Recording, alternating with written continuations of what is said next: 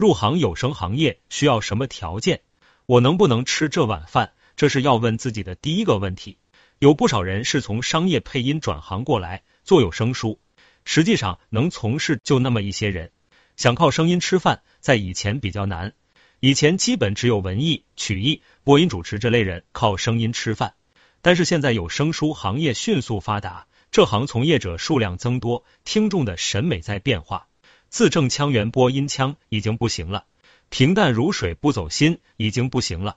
现在什么样的作品受欢迎？基本都是有特点的。打开喜马拉雅听一听，收听量不错的都不是字正腔圆的播音腔了。用什么来衡量有声书好坏的？不是普通话，不是字正腔圆，不是毕业院校，而是听众反馈。虽然说这里面有运营的成分，但总体就是这样。能听到这音频的大部分不是刚才说的顶尖类型，那我们就需要知道喜马里的一般水平是什么水平。基本上普通话标准，如果非要一个证书来衡量，那就是要达到乙水平。单就录音过程来说，声音占四成，感觉就是对作品的领悟力占三成，对听众的心理把握占三成。大多数人都卡在最后这个对听众的心理把握这三成上。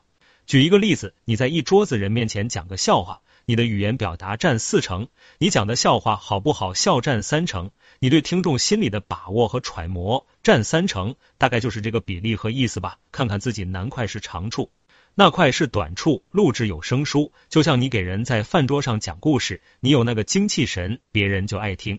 这是一个个性化的时代，只要你通过试音就有收入，就有人听。